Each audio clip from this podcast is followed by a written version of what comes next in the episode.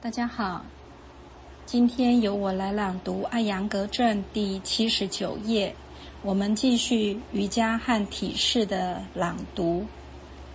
尽管人们有着不同的出生背景、历史观点和社会元素，但我们的基本问题、欲望和苦乐在世界范围内并无差异。感受上的差别会带来系统中的深化改变。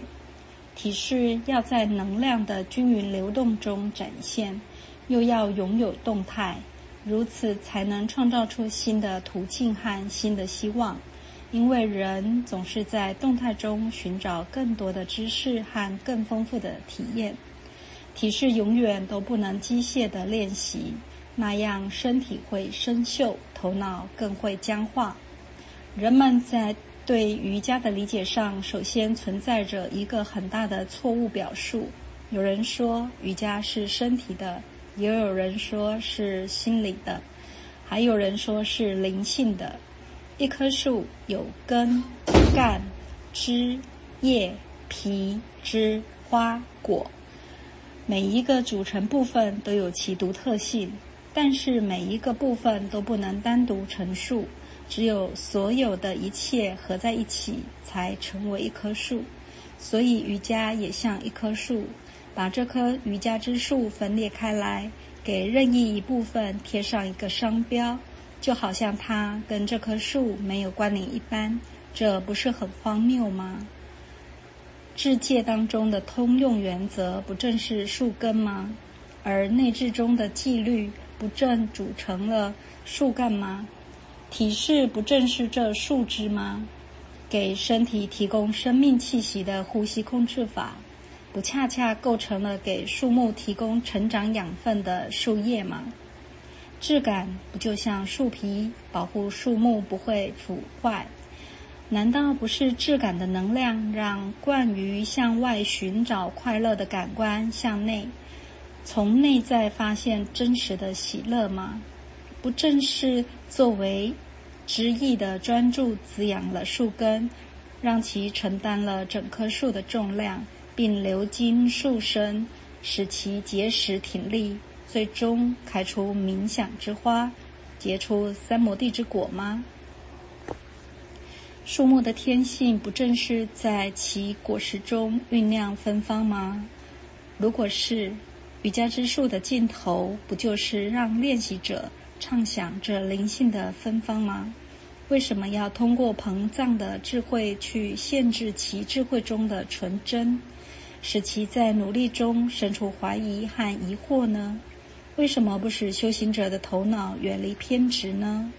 在进一步讲解之前，让我引用一段事例阿罗频多对体式的阐述。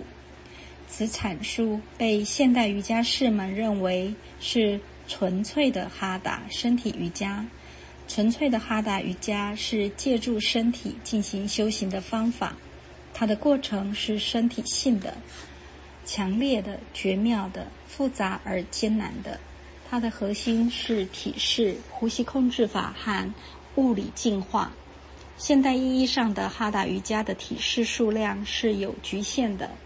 即便如此，这些体式对现代人而言还是显得太多了，而且练习时难免出现疼痛。在哈达瑜伽的古籍当中。体式是难以计数的，并且古时的瑜伽士们要完整的练习。体式意味着一个特别的身体姿势。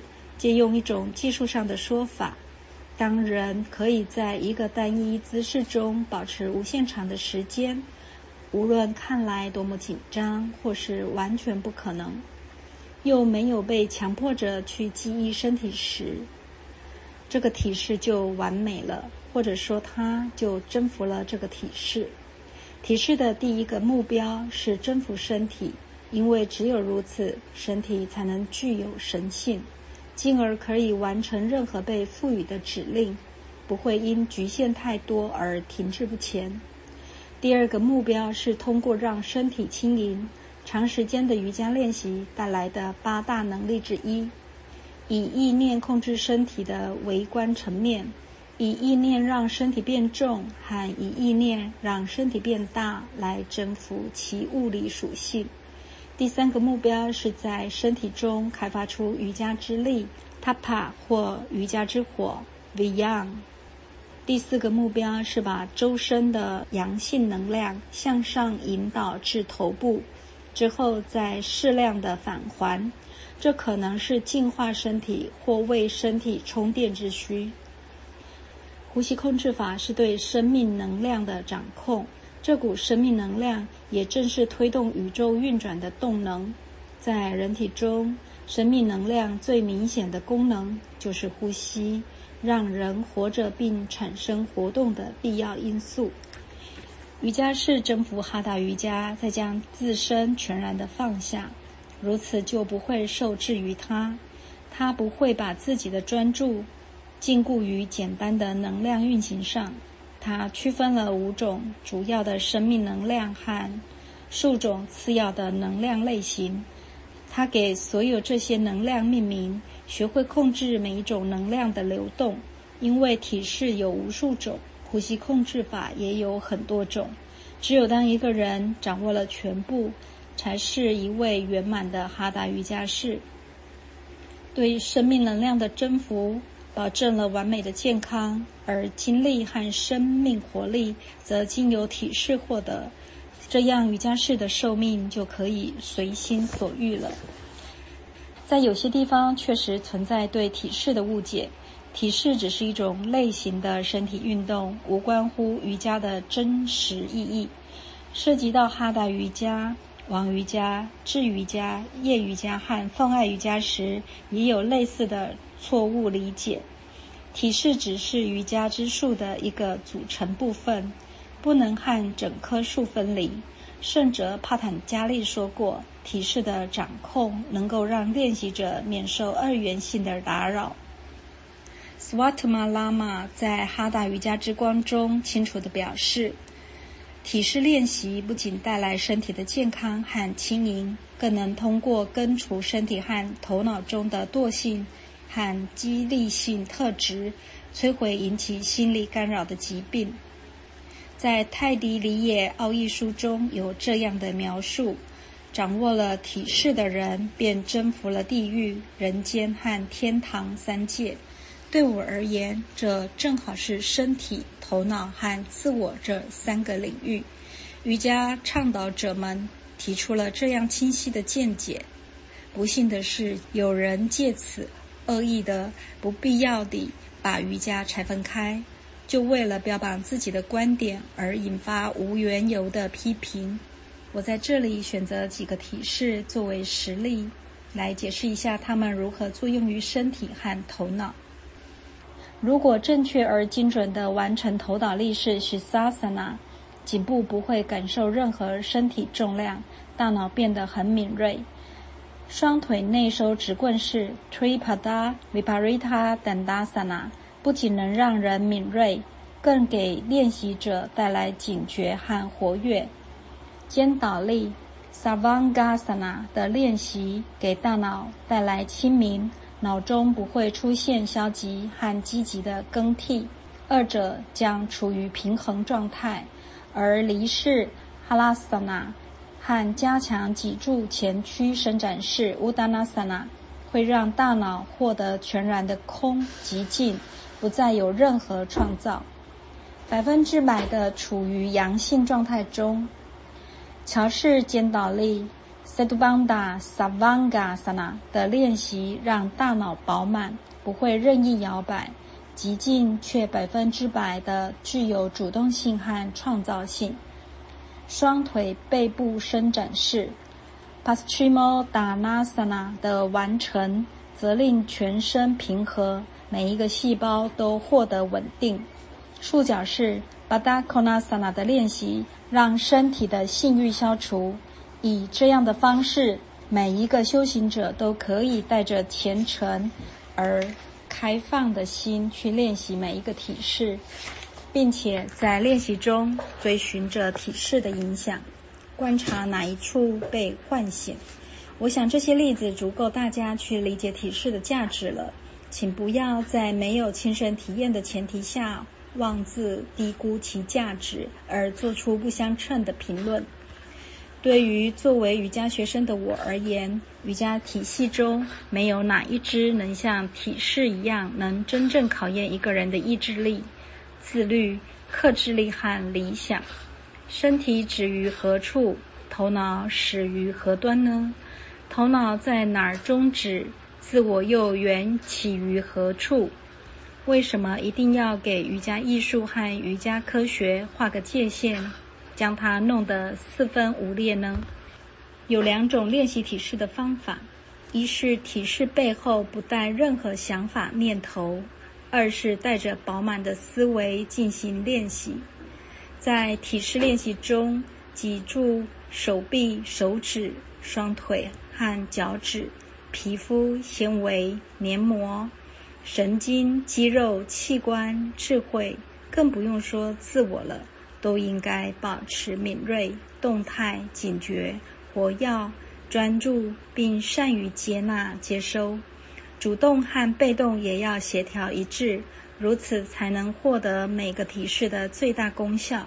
那样才是瑜伽体式中。极见连结和整合一体性，对练习者而言，没有年龄、性别、信仰、健康与否、强弱的局限。帕坦加利的智界和内智与实界极为相似，他们放之四海而皆准，不会受制于国家或年龄。人们可以再加上一个适用于全世界所有人的第十一届体式。就像健康的树自身就能结出健康的花果一般，只有正确的体式练习，才会带来健康的人格、清明的头脑和安稳的身体。体式要带着不受干扰的觉知和全然的专注进行，不能机械的练习体式，而头脑却处于神游状态。动作要做得彻底，并伴随全身心的参与。智慧要能够参透周身，无一处遗漏，这样身体就会获得统一和和谐，其潜藏的美便得以显露。就像一个金匠在不断的敲打和熔炼中去除黄金中的杂质一般，瑜伽是通过体式的修习来清扫堆积于体内的毒素，这简直就是天赐的礼物。它能分解所有复杂的事物，让人们能够回归简单生活，回归高度思维的状态中。凝视燃烧的蜡烛，唱诵制定的曼陀罗，弘扬善良的理念，专注于某一高尚的品格，阅读神圣的经典，往往被视为灵修。如果一个练习者把每一个正在练习的体式当做他的曼陀罗或自己所敬仰的神，那么每一个体式都成了灵性的姿势。为什么要认定一个体式是身体上的体式，而另一个就是冥想体式呢？为何不说只要还在努力精进，这就是一个或身体或文化的姿势？随着动作的进一步完善，它又成了冥想式。如果在体式练习过程中培养了头脑和灵魂中的正确态度和领悟力，练习者将会完全掌握这些体式。再进一步，当努力和完善都终了了，光明将会照见其身，并从它存在的核心向无限闪耀。完美的体式并不会带来身体的觉知，尽管很多人可能会这样想，它其实会让一个人打破身体的界限，获得自由，让自我去净化头脑。正如虔诚的信徒将自己的所有都奉于神的脚下，练习者让自己臣服，并将己身融入体式中，合二为一。至此可知。知者和知识间的分别就消失了，只有对真 satya、善 shiva、美 （Samdharan） 的体验。我们在每一个体式的练习中都能体验到真、善、美。本文发表于一九九三年《欧洲瑜伽杂志》之上，经授权，于此再一次发表。今天我的朗读分享就到这里，谢谢大家的聆听。